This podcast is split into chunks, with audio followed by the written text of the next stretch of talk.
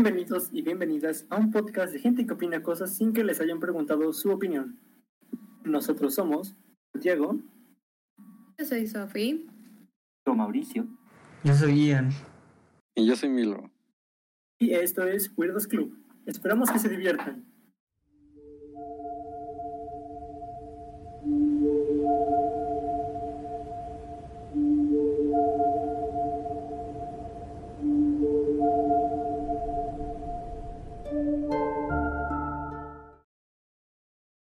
Esta vez yo tomaré el papel de narrador. Les pido a mis amigos que me apoyen a ser casuales, a hacer la plática, ya saben, para que esto no sea tanto leer y leer. Tengo que aprovechar que aquí tengo varios extrovertidos, entonces pues... Así que después de toda esta introducción, empecemos con el podcast.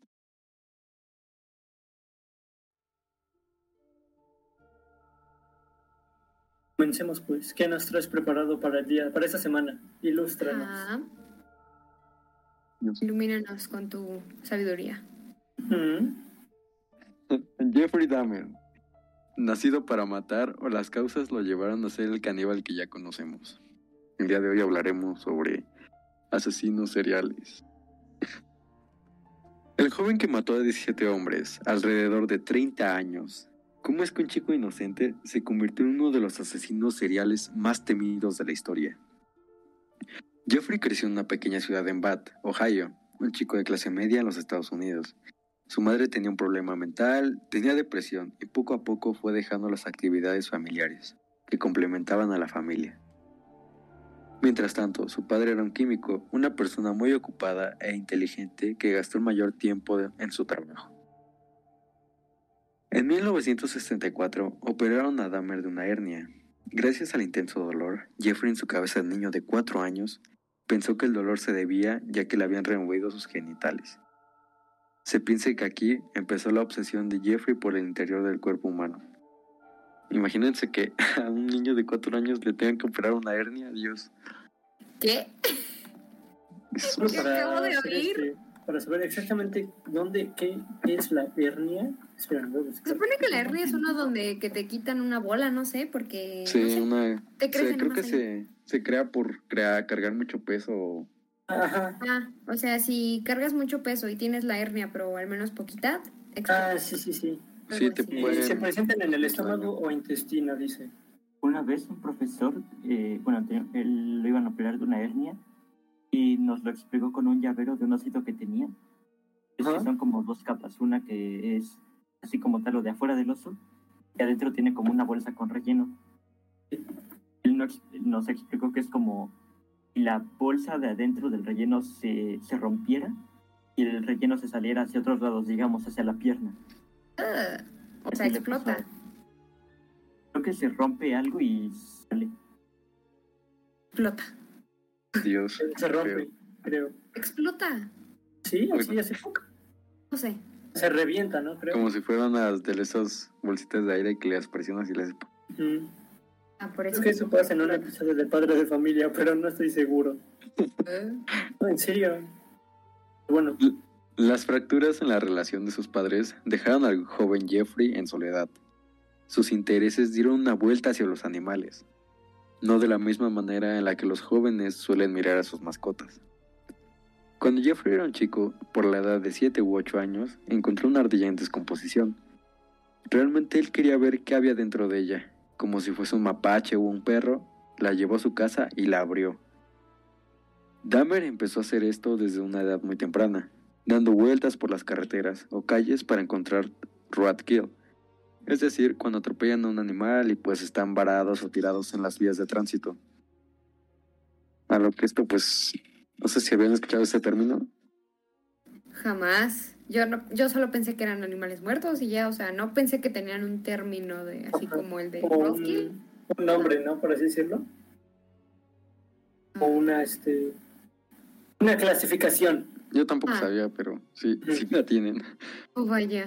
Tiene una fan- tenía una fascinación tan así que contaba con una macabra colección de pues de los animales que encontraba y que los abría, tenía una colección en su casa y pues más adelante este gusto cambió de animales a seres humanos. En su despertar sexual a los 14 años, se besó con un chico de su vecindario, dándose cuenta que él estaba atraído por los chicos. Así que este despertar sexual y esta fascinación por los cuerpos muertos de animales, de alguna forma convergieron, se convirtieron en un emparejamiento. Um, Eh, O Yo- sea, ¿era gay? sí, era gay. Uh, ok. Le gustaba el pipí. John, Ah, se parece a mí.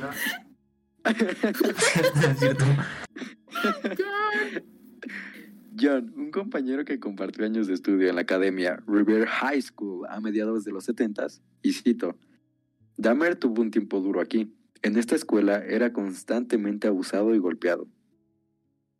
O sea que, pues, pobrecito, ¿no? Como, como siempre en Estados Unidos, en cualquier ¿Rarito o escuela. algo así? ¿Cómo? ¿Era el niño rarito? ¿Algo Sí. así? Bueno, Sí. obviamente va a ser raro por lo que hace, pero, o sea, Sí, sí. era el niño rarito. sí, era el niño rarito. Sí, es, es entendible que lo golpeen, sobre todo en ¿Cómo? Estados Unidos. o sea, no, no es entendible que lo No, golpeen. entendible. o sea, Oye, el bullying. no, no, no, no, no, no. O sea, ¿cómo le digo? Es como, en ese tiempo, porque dices que son los setentas, ¿no? Pues te hacían Sí. bullying por cualquier cosa. O sea, digamos que era algo normal allá. Era mal, obviamente, pero era algo normal, yo digo. No sé. Únicamente no te, no te hacían bullying por cualquier cosa, ¿no? Tipo, si hacías este deportes y eras bueno, no creo que te hicieran bullying por eso. O sea, no, pero por ejemplo, No, en pero... ese entonces no se aceptaban a los homosexuales. Y este tipo Y era homosexual. Y por también eso. por, también por ser inteligente, también a veces también te hacían bullying, ¿no? No, o sea, por nerd, ¿no? Por, por ser como matadito, yo digo. Ajá. Bueno, aquí les describo una conversación grabada que Jeffrey Dahmer tuvo. Pues estaba visitando a un amigo, caminando de regreso a casa en la mañana y vi a tres mayores de la escuela acercándose a mí en la oscuridad. Simplemente tuve ese sentimiento de que algo me iba a pasar, y así fue. Uno de ellos sacó una porra y me golpeó en la parte de, de atrás del cuello.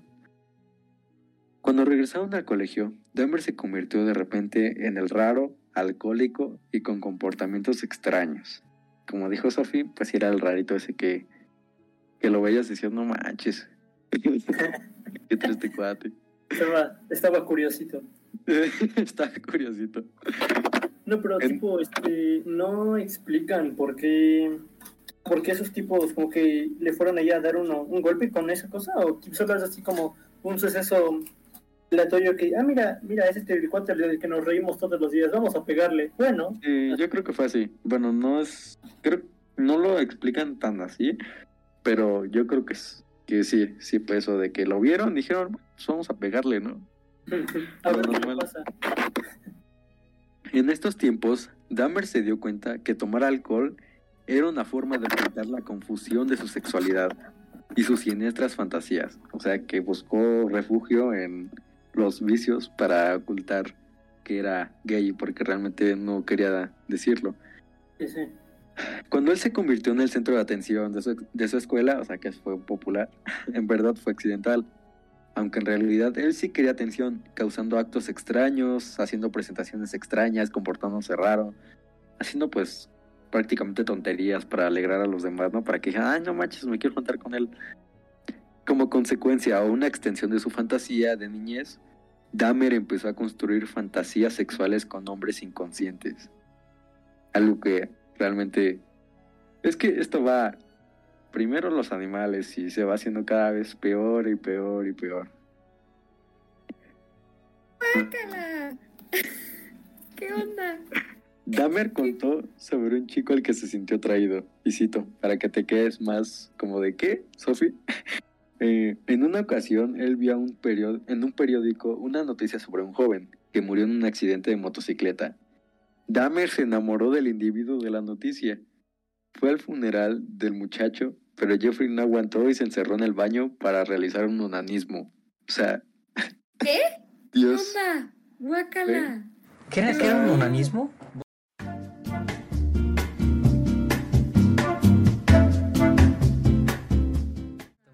Acostumbrado a esas actividades. ¿Qué? ¿Qué? No era muy necesario explicarlo, pero está bien. Aquí donde va el sonido de tin, tin, tin, síguenos ilustrando con la interesante vida de este tin. Esto fue notable también en una de sus fantasías, donde él deseaba matar a un corredor local.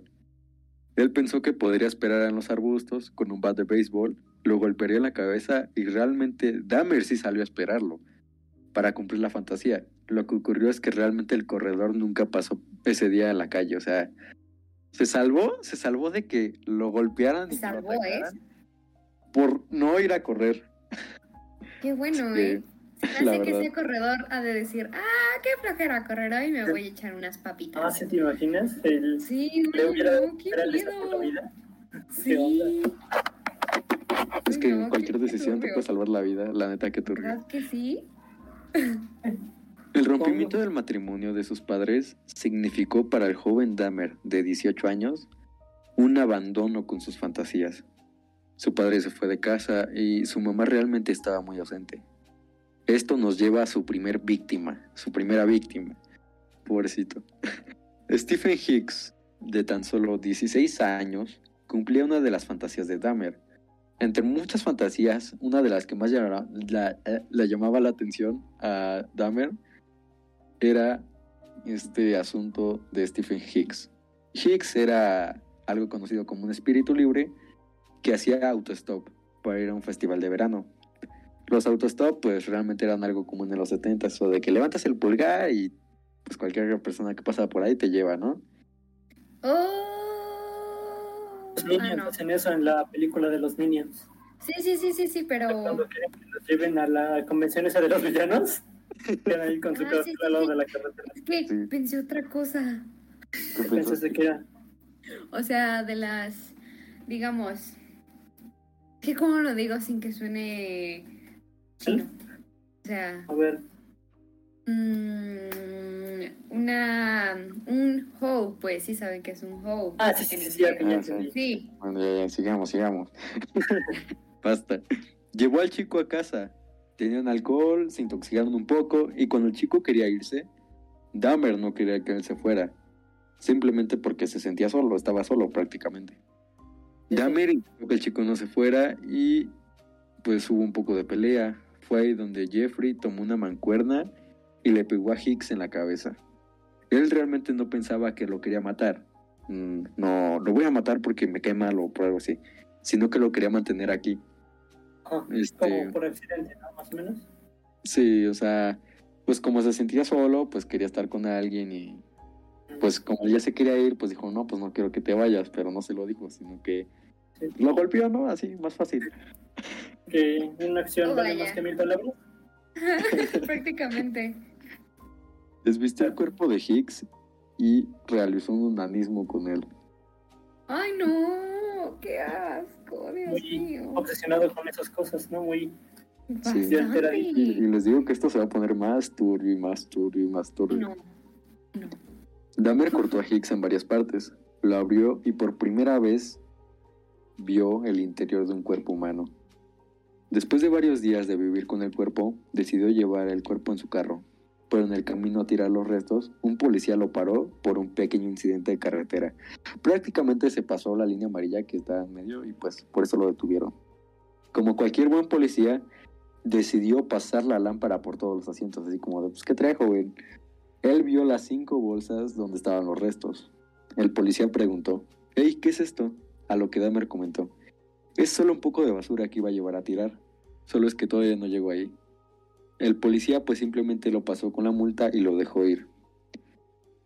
Y pues aquí vemos, ¿no? Pues Dahmer era un chico que la verdad se veía muy bien. ¿Cómo se Nice looking. Muy bien visto. O sea, lo veías y decías, no manches, se, se ve que es buena onda, ¿no? Aparte, como escucharon, pues tenía mancuernas, hacía ejercicio. Y pues... O sea, es como el de la típica frase de que no quieres lo que parece o algo así, así. Sí, porque pues era bien hablado, era clase media, este podía Pero conversar todos con los palabras. así son todos Sí, los como asesinos, casi todos, sí. La Era lo contrario, no quiero que te juntes con ese amiguito, es lo contrario. Ajá, es lo contrario. Ah, sí, sí, sí. Ay, qué miedo. Oye, ese es su amigo, pero no me cae bien, no importa, ese es su amigo, nos va a quedar bien, nos va a hacer quedar bien como papas. Y terminas muerto después. Ay, Perdón, perdón, perdón. Muy, muy agresivo, mucha agresividad, lo siento. Acabas de spoilear el podcast. Con el miedo de ser atrapado, Dahmer regresó a su casa y volvió a meter las bolsas debajo debajo de la casa. No sin antes sacar la cabeza descompuesta de Hicks para realizar un onanismo con ella. Un día ¿Otra después. vez? Sí, de nuevo. Prueba dos con el mismo cuerpo, ¿quién lo diría? Dios. Un día después, Geoffrey metió los restos en una tubería del drenaje para ser descubiertos tres años después. Tres Caray. años después, Dios. Pero tipo, el, los dejó en el drenaje, ¿no? Sí, fue en un Y eh, drenaje. no sé cuánto tiempo llevaba de descomposición entonces. Pues ya ¿no? Cuando los encontraron, ya llevaba tres años. Ya lleva tres años Ah, cuando o sea, sí, encontraron los pero restos. O sea, pero No, como en tres no años nadie, o sea, nadie en ningún momento dijo, pues que creo que ese drenaje está medio raro, voy a checarlo. En Ah, es que yo tres creo años, que No, porque, la verdad pues, es que Los drenajes huelen mal, ¿no? Es como que dices, ah, mira, pues Ah, ese drenaje sí. huele mal. Oye, deberías Eso fue lo que pasó. Pero, eso bueno, fue lo que pasó. Dijeron, ¿huele mal? Pues así son los drenajes, ah, así lo bueno, dejamos. dicen. Ah, bueno, bueno. No es como que haya alguien metido ahí adentro, ¿verdad? Es, es pura popis y pipis. Seguramente si hay alguien ahí dentro. ¿Sabe? No, Pero Dios. en ese caso. Sí, pero prácticamente, o sea, tú no te pones a pensar. O sea, si fueras paranoico, si te pusieras a pensar, pero pues como no lo eres, dices, ah, es posipis y ya. Genial. Tu checó el normal. periódico día tras día para ver si había algo relacionado al chico desaparecido. Algo que nunca apareció.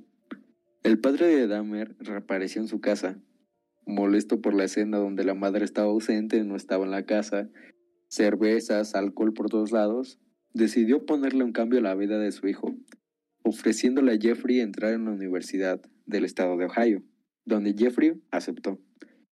Jeffrey estudió negocios durante dos meses, hasta que dejó la escuela. Sus compañeros lo describen como una persona molesta y rara. Lo bueno es que sus compañeros solo lo aguantaron durante, pues, prácticamente dos meses, muy poco tiempo.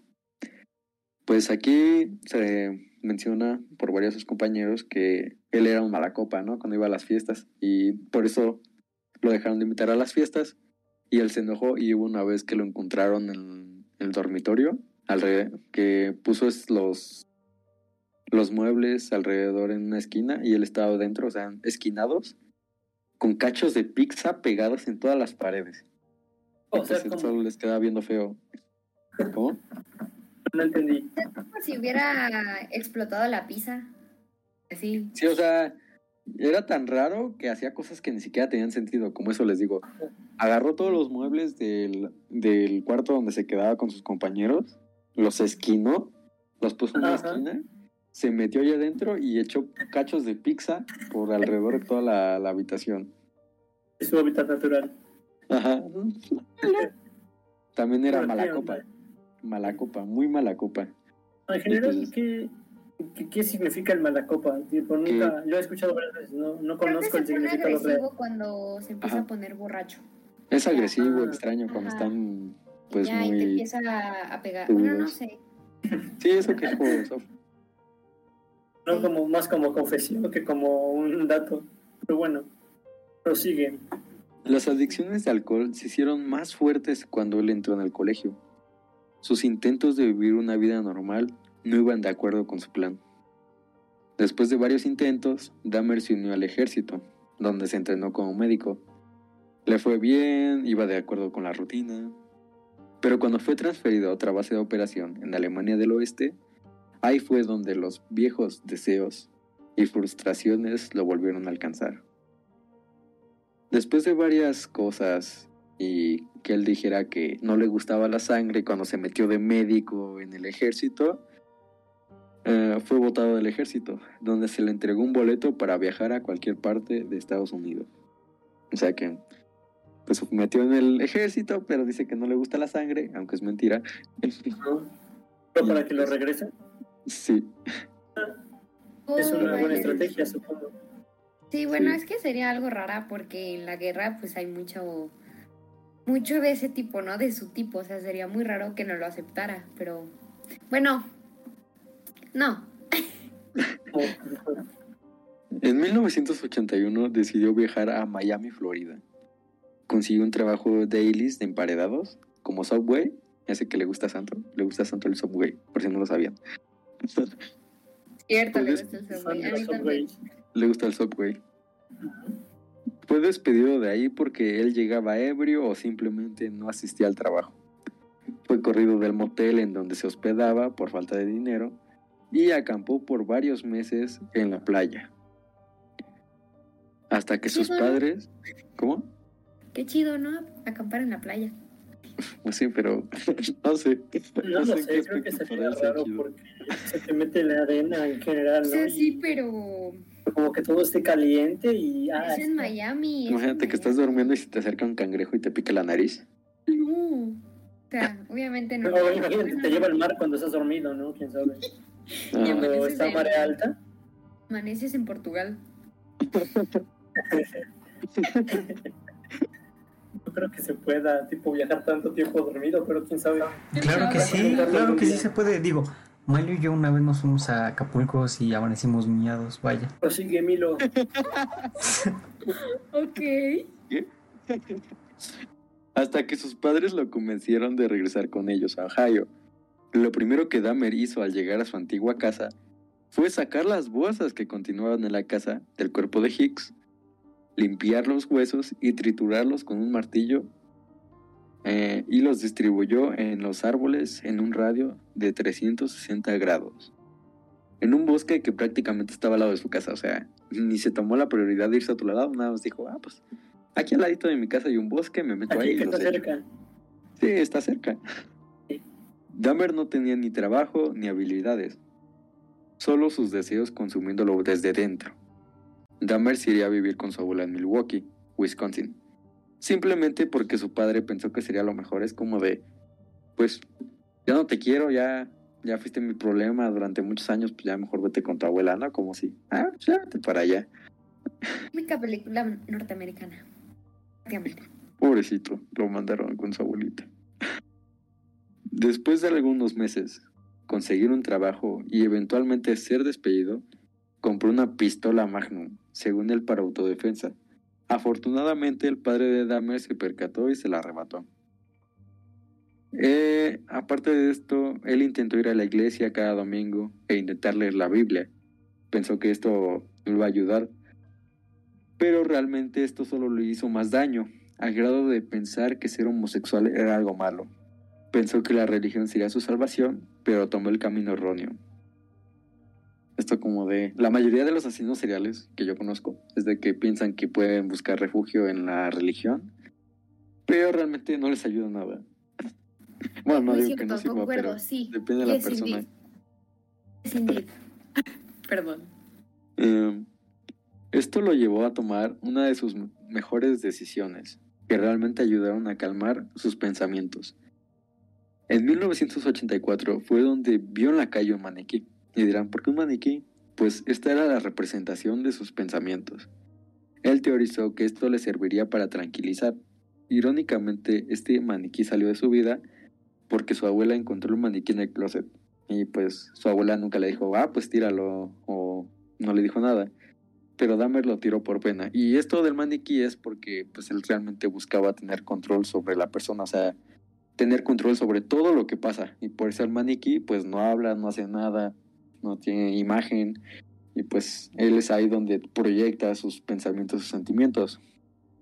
Aunque por un tiempo fue capaz de reprimir sus necesidades, sus deseos, de todas maneras, esta fue la prueba de la calma antes de la tormenta.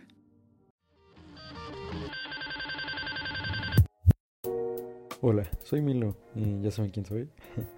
Este, hacemos esta pausa publicitaria en el podcast para recordarles que estamos haciendo nuestra campaña Environmental Weirdos para este, concientizar sobre la huella de carbono.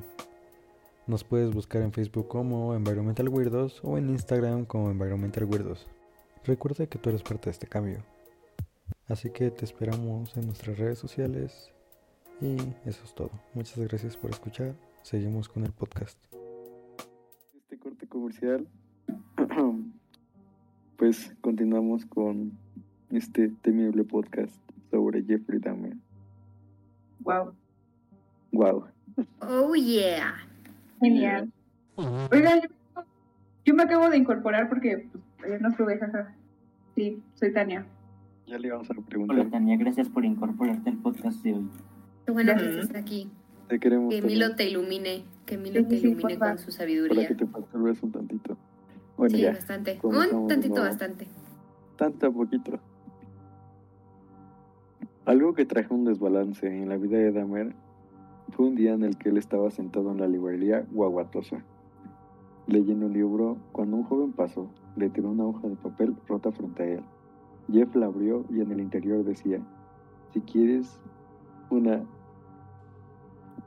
Dios. Es que ¿Una quiero- qué? ¿Una qué? Lo diremos en inglés porque nadie lo entiende. Blowjob. En el hombres. Ok. ¿Una qué? Una blowjob, una... Ah, ok, ya, ya ¿Qué es eso, no? ¿Qué onda? de oral, pues. Jeffrey menciona que ese fue el detonante para buscar más contacto sexual con jóvenes. Oh, no. Imagínate que estás en una librería que se llama Huevatosa y después...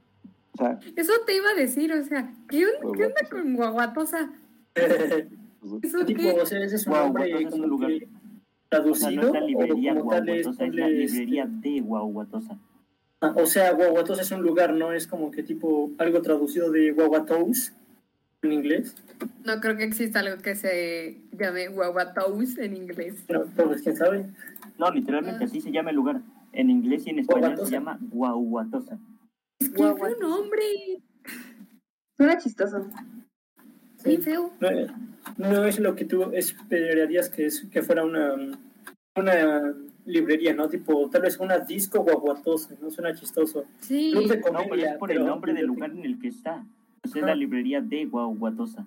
Sí, pero suena chistoso. Ajá. ¿Tú crees que si una persona de Estados Unidos viniera aquí a México diría, no, qué nombre tan feo, librería Metepec? ¿Quién sabe? bueno, continúo. Bueno, continúa. Desesperado con la incapacidad de relacionarse con personas, pero con sus deseos de necrofilia sexual, en 1985, Jeffrey empezó a salir a bares o clubes gay, donde él tomaba a sus acompañantes a un cubículo en los baños y los drogaba. Eh, sí, estas prácticas eran para ejercer control físico sobre su acompañante, pero cuando se distribuyó la voz sobre él de abusando jóvenes, hasta el grado de dejar a una de sus víctimas en coma, fue totalmente excluido de los bares. O sea que, pues no medía ni siquiera lo que hacía, que hasta mandaba a una persona al hospital, ¿verdad? Ay, no, se me hace que era. Ay, no. Mucho, mucho conflicto aquí.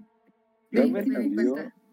Dahmer cambió al Club 219, donde aplicó la misma técnica. Los llevaba a sus presas a un motel, los manoseaba y les gustaba poner el oído en el pecho de sus víctimas para escuchar los órganos internos. Y ¿Qué? rarito el vato, ¿no? Ay. ¿Qué opinas, Tania, con estos tres párrafos que he leído? Opino que está muy terrible, o sea, ¿qué tipo de traumas ha de tener ese tipo de gente? Y luego que mencionaste que nada más, o sea, que ninguno de sus padres ejercía ningún trauma, sino que nada más por el bullying de su escuela, o sea, está heavy. ¿no? Pero tipo, lo dejaron entrar, aunque en otro lugar ya hubieran dicho que era no era de confianza, por así decirlo. Se lo dejaron entrar. O sea, nadie dijo, oye, mira, yo vengo de otro, este, otro, no sé, creo que era un club o un bar, no sé. Este, y este cuate no está muy bien que digamos, igual lo van a dejar pasar. Eh, Es que era pasa. blanco, era blanco y pues, Ah. ¿quién dudaría de un hombre blanco, la verdad? En ese tiempo tenía. Hay que hacer énfasis ahí.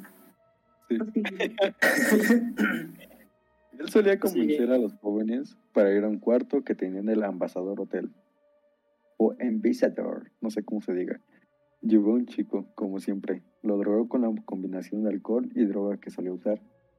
Según lo que Jeff contó, simplemente se quedó dormido, se despertó en la mañana y Jeff encontró a esta persona muerta, golpeada en la cara, en el pecho y en casi todo su cuerpo. O sea que lo asesinó cuando estaba con un blackout, ¿no? O sea, estaba muy, muy tomado y todo, y pues hasta tenía muy negros o lastimados los, los brazos, las manos por golpearlo tanto. Ok. O sea, mala copa, mala copa. Sí, demasiado. Dahmer figuró que lo había hecho, pero realmente no lo recordaba, porque había bebido demasiado.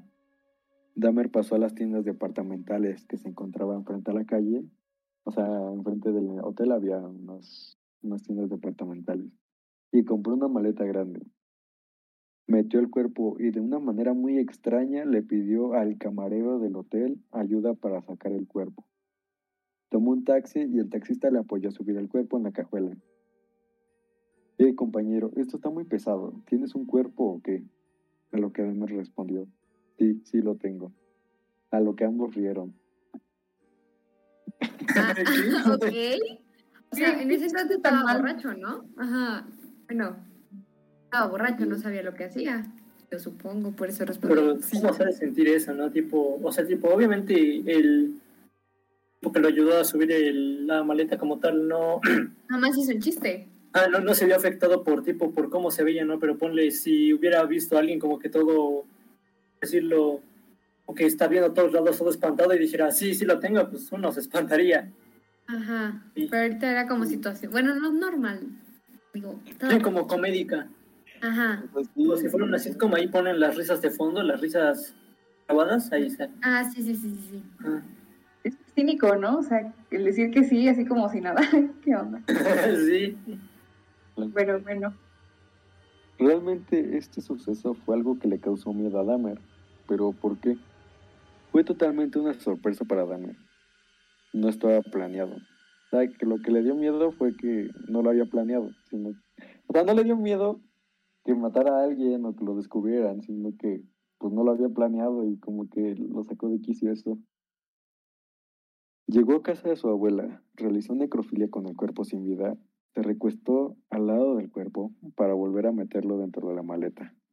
Una semana después, cuando el olor se intensificó, descuartizó el cuerpo, cortando el abdomen para remover los órganos y descuartizar las extremidades, depositándolas en bolsas de basura. Y los huesos los pulverizó adentro de una sábana con un martillo. Todo este proceso tardó dos horas. Dejó las bolsas de basura afuera de la casa para que pasaran y las recogieran. Ah, nada más ahí, casual, ¿no? Este, matas a alguien y dejas las bolsas de basura afuera para que se las lleven las personas del basurero. Pero lo peor es que esas personas no se dan cuenta de que como que, o sea, no es por ser descriptiva, pero es como de, o sea, si sienten como algo como, es como decirlo, como, ah, se me fue la palabra, como viscosito y, o sea, sí. No sé, pero... Ay, no, eh, estaban eh, medio mencitos, ¿no? En ese entonces. Ya sé. No sé, tal vez pensaran No, que realmente era un carnicero. O sea, sí, pero, bueno, Ah. Sí, Podría ser. Eh, por ejemplo, carne, pero tipo. Ah, mejor dilo tú primero. decir algo viscosito podría ser cualquier cosa, podría ser fruta. O también carne, o tipo gelatina o algo parecido, ¿no? Así o sea, que. sí, pero, o sea, que, o sea, bueno, no. Entonces sería una, digamos, por ejemplo, una carne echada a perder, pero carne comida, no, no sé, es Sí, muy, muy raro, o sea, muy raro, están muy mencitos. Sí, No, debe es olor, tipo- ¿no? O sea, la- ese tipo de cosas han de, o sea, o sea, sacar un olor así como, pues, a muerto, ¿no? Ajá. Ajá. Dios. La verdad me llama mucho la atención este caso porque es uno de los, más brutales que he leído y escuchado. Y pues vamos a seguir viendo por qué, ¿verdad? En el caso de Dahmer, él conservaría un tótem o recompensa, que es lo que suelen hacer los asesinos seriales que conservan algo de la víctima como muestra de que lo hicieron y como para recordarlo.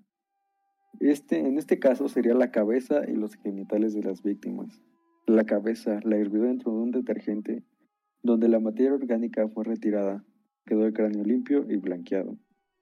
Los órganos sexuales momificados y ambos dentro de una caja, bajo llave que guardaban en el closet.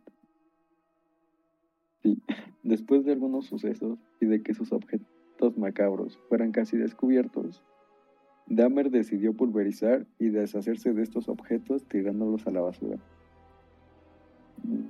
Y bueno, este no fue el primer caso que mantuvo, digo que mantuvo este trofeo que les con, bueno, el trofeo al tótem que les menciono, porque pues de las varias víctimas tenía varios. Después de algunos sucesos, y ah, en enero de 1988, Jeffrey conoció a James Doctator, que al ser muy joven para entrar al bar, se dedicaba a prostituirse afueras de, a las afueras de este. Dahmer le ofreció 50 dólares para acompañarlo, tomar unas cuantas fotos, ya saben, la misma rutina de siempre. Ah. Es que esto es muy, muy, muy, muy conflictivo. Doxtator había decidido que era hora de irse, así que para que no se fuera, Dahmer le ofreció la típica bebida. Doxtator la tomó y se quedó dormido. Jeffrey lo durmió con él y en la mañana lo metió en el closet. Cuando la abuela se fue, Dahmer subió el cuerpo a la recámara principal, donde Dahmer simuló platicar con él y hasta lo hizo posar. ¿Seguía viviendo con su abuela? Sí, hasta este punto sigue viviendo con su abuela. ¿Qué onda? Y la abuela tampoco se daba cuenta. Dios. Era como de, sí huele feo y todo, pero pues, eras medio extraño, pero así te quiero. ¿Qué onda? ¿Qué Un onda? familiar no creo que dudaría de alguien que tipo toda su vida ha actuado como una persona normal, ¿no? Sí, pero, o sea, ejemplo. digamos que si la tienes enfrente, o sea, digamos que prácticamente en tus narices está pasando todo eso, como que no.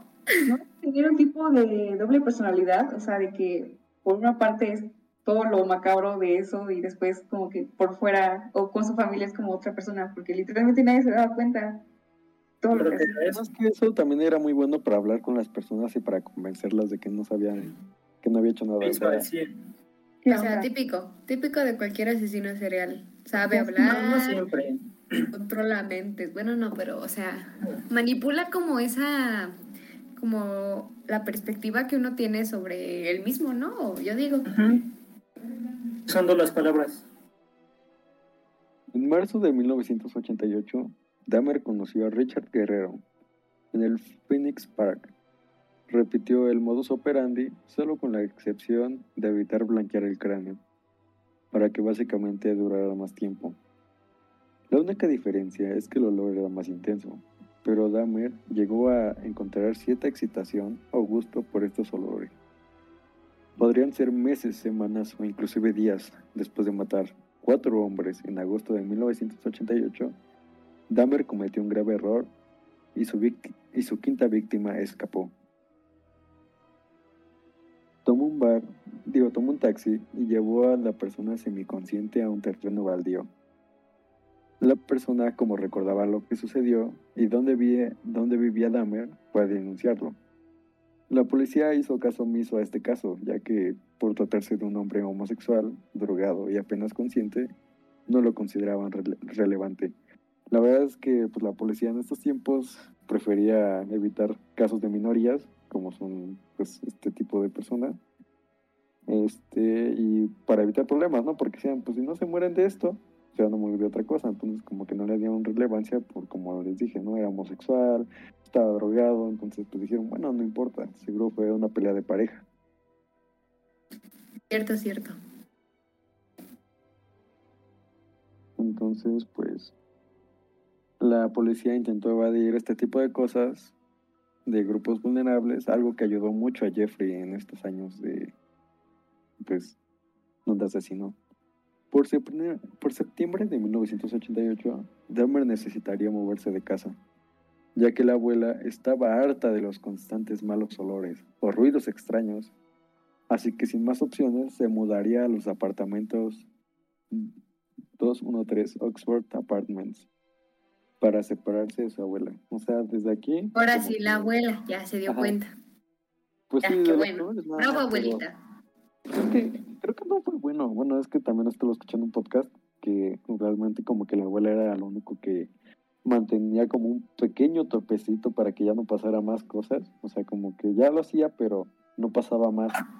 Y como o sea, la abuela se separó de su vida y como se sentía alejado de las personas y se sentía solo y la verdad lo dejó más solo, pues como que le hizo más daño al vato. Ah, bueno.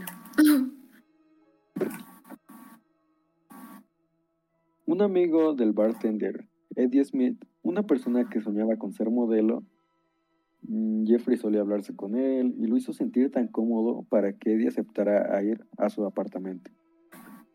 Dahmer sabía qué decir para convencerlo y tomaron una sesión de fotos de 100 dólares. El miércoles 24 de junio de 1990, Eddie se encontró con Jeffrey y fue visto bailando con él en el Phoenix Club. Dahmer solía invitar a los jóvenes a su apartamento para una sesión de fotos, cuando realmente era para otras cosas. Ya tenía preparada la droga que les iba a dar antes de matar o desmembrar los cuerpos. Él solía tener sexo oral con los cuerpos, además de permanecer con las partes favoritas de cada cuerpo por días. Como les dije, pues Dios mío, guardaban sus cosas, guardaban lo que les gustaba de las víctimas y pues, lo mantenían ahí. Ay, no, qué asqueroso. Sus preferencias por las personas inconscientes o muertas es por el simple hecho de que él tenía control sobre todo lo que sucedía. No tenía que escuchar quejas o platicar, simplemente todo se mantenía como él quería. Dahmer conservaba a todas sus víctimas en su departamento para disfrutar de los rituales que le gustaba cometer. Podría llegar de trabajar, realizar actos sexuales con los cuerpos o inclusive dormir con ellos. Sus gustos y deseos crecieron cada vez más donde sus pasiones se concentraron en la búsqueda de tener el orgasmo perfecto, si lo puedes llamar así, y para lograrlo necesitaba cada vez más cosas. Hasta el momento? Es lo más asqueroso que he escuchado. De verdad que sí. Bacala. O sea, what? no entiendo muy bien la, la mente de este vato porque es como que, o sea, no entiendo la razón por la que hacía, porque dice que le gustaba ver por dentro, pero a la vez como que no, o sea, muy raro. Está confuso. Necesitaba más para lograr este estado de satisfacción. Y cito, durante el desmembra- desmembramiento solía conservar el corazón, también un poco de carne de muslo, del brazo y el bíceps. Lo cortaba en pequeños trozos, los lavaba, los colocaba en estas bolsas de plástico del refrigerador y las colocaba en algún lugar de este. Solo, era una escalación de tratar algo nuevo para satisfacer. Yo lo cocinaba y después miraba las imágenes y realizaba un. Eso los hacía sentir que formaba más parte de mí. Él empezó a pensar que las cosas serían mejor para él creando un zombie, que este zombie se quedaría con él todo el tiempo y él no tendría que seguir asesinando, porque pues realmente lo que Jeffrey disfrutaba era tener control sobre el cuerpo, no asesinar a las personas. Entonces pues dijo, bueno, voy a crear un tipo Frankenstein o algo así para que me ayude a controlar esta situación. No me daba satisfacción matar a personas, así que llevé las cosas al siguiente nivel. Con un taladro en mano que usaba para cosas del hogar, taladraba un pequeño hoyo en el cráneo rápidamente y con una jeringa larga lo llenaba con ácido inyectado en los lóbulos frontales para crear un estado parecido a un zombie. O sea que, pues como les digo, cada vez iba viendo peor y hasta el punto de, pues, querer experimentar con los cuerpos. Conoció al joven Koerner de 14 años en el centro comercial, donde intentó su nueva técnica, pero cometió el error de dejarlo solo y. Lo vi sentado en la banqueta. Dos chicas estaban con él. Ya habían llamado a la policía, así que tuve que invitar una historia rápida. Les dije que era un amigo, pero que estaba muy tomado. Él no quería regresar. Un oficial lo tomó del brazo y el otro de su otro brazo. Lo levantaron hacia el departamento y simplemente se fueron. Ahí fue donde le apliqué la siguiente inyección, pero murió, pero murió rápidamente, fatalmente. Entonces, como les digo, o sea, hubieron muchas oportunidades para atraparlo. La, la primera, que fue la primera asesinato, la del taxi, la del policía y esta otra vez del policía, que pues, pues dijeron, bueno, está bien, o sea, nada más está tomado, le creemos porque pues, pues se veía como una persona confiable y pues realmente estaba abusando del chico, ¿no? Ay, no, todos mencitos, la mera verdad. Una vez más, después de otras veces casi iguales, los policías fueron engañados por esta parte de la persona- personalidad de Jeffrey Dahmer. Pero con los cuerpos apilándose y un olor horrible desbordándose desde su departamento, él empezaría a llamar la atención. El hombre que llevó un, un fin al terror de Dahmer, que provocó a la comunidad LGBT y la comunidad de Milwaukee, fue Tracy Edwards, quien después de huir de Dahmer y correr por las calles con una esposa en la mano, de esos que son los policías, ah, llamó la atención de algunos policías que pasaban por la zona. Si el policía hubiese sido capaz de desatar esa, esa esposa, ese hubiese sido el final. Así que ellos fueron de vuelta al departamento. Jeff abrió la puerta. Eh, ellos mencionaron que eran la policía, mm, que querían, pero Jeffrey no tenía la llave para la esposa. Porque la manera en la que él obtenía la esposa, de nuevo, era cortando las manos de sus víctimas. Simplemente entraron al departamento por suerte. Cuando entraron, vieron las imágenes en la cama. Miraron alrededor y se dieron cuenta que estaban en el mismo cuarto donde se tomaron aquellas fotos. Y cito, cuando yo llegué, vi a Dahmer arrestado en el suelo, con unas esposas. Los oficiales me dijeron que miraran el refrigerador. En este tiempo, cuando abrí el refrigerador, lo que encontré ahí fue un refrigerador vacío, con una caja de cartón que contenía una cabeza fresca de un hombre negro. Los ojos y la boca estaban abiertos. Pero realmente este refrigerador estaba totalmente limpio. Solo tenía un par de sodas, condimentos, ketchup y mayonesa. Sentí un miedo enorme que salía del punto de mis pies hasta mi cabeza. ¿Sabes? No puedes hacer sentido de algo tan bizarro. Dahmer era tan solo un joven de 18 años cuando tomó la vida de su primera víctima. Nueve años después fue llevado a matar de nuevo. Nadie esperaba que el buen hablado, educado y chico de clase media haría algo de este tipo. Así que, bueno, todavía no terminamos, pero pues en este tiempo, con esta víctima, pues lo atraparon por mera suerte. Él siempre dijo que nunca puede hacer algo, hacer que alguien se quede con él. Su madre, su padre, su abuela. Así que la única manera donde puedo hacer que la gente se quede conmigo es matándolos. Fue juzgado a ser una persona sana, sentenciado a vivir en prisión, en la prisión de máxima seguridad en Colombia, de Colombia, el 17 de febrero de 1992. En su encarcelamiento, Geoffrey buscó comodidad en la religión de nuevo.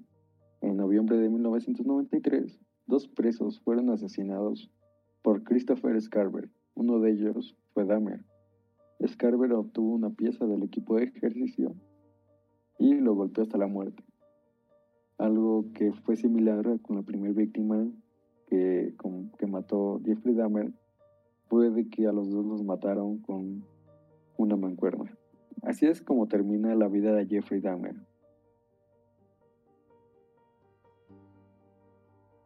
Pues, como. ¿no?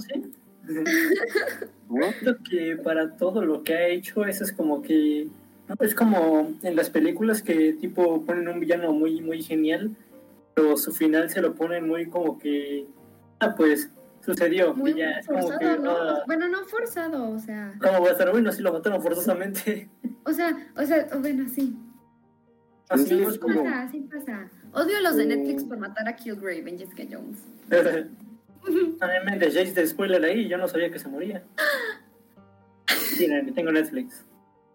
La razón de que Scarver quisiera matarlo fue porque era muy extraño. O sea, decía que hacía figuritas de personas muertas con la comida. Ajá. Y así, entonces, pues, creo que Scarver también era una persona muy con problemas mentales y entonces, pues, Inestable. era fácil matarlo, ¿no? Sí, inestable. Mm. Oh. Bueno, como pues, todos los de la prisión. De terminar, quiero contarles algunos puntos importantes que son, pues, son como datos, ¿no? Que quería incluir, pero pues esto duraría más de tres horas o tres horas, dos horas, entonces pues mejor lo corto. El primer punto es que Dahmer tenía un proyecto de crear un lugar para realizar más de sus rituales, con huesos y carne humana.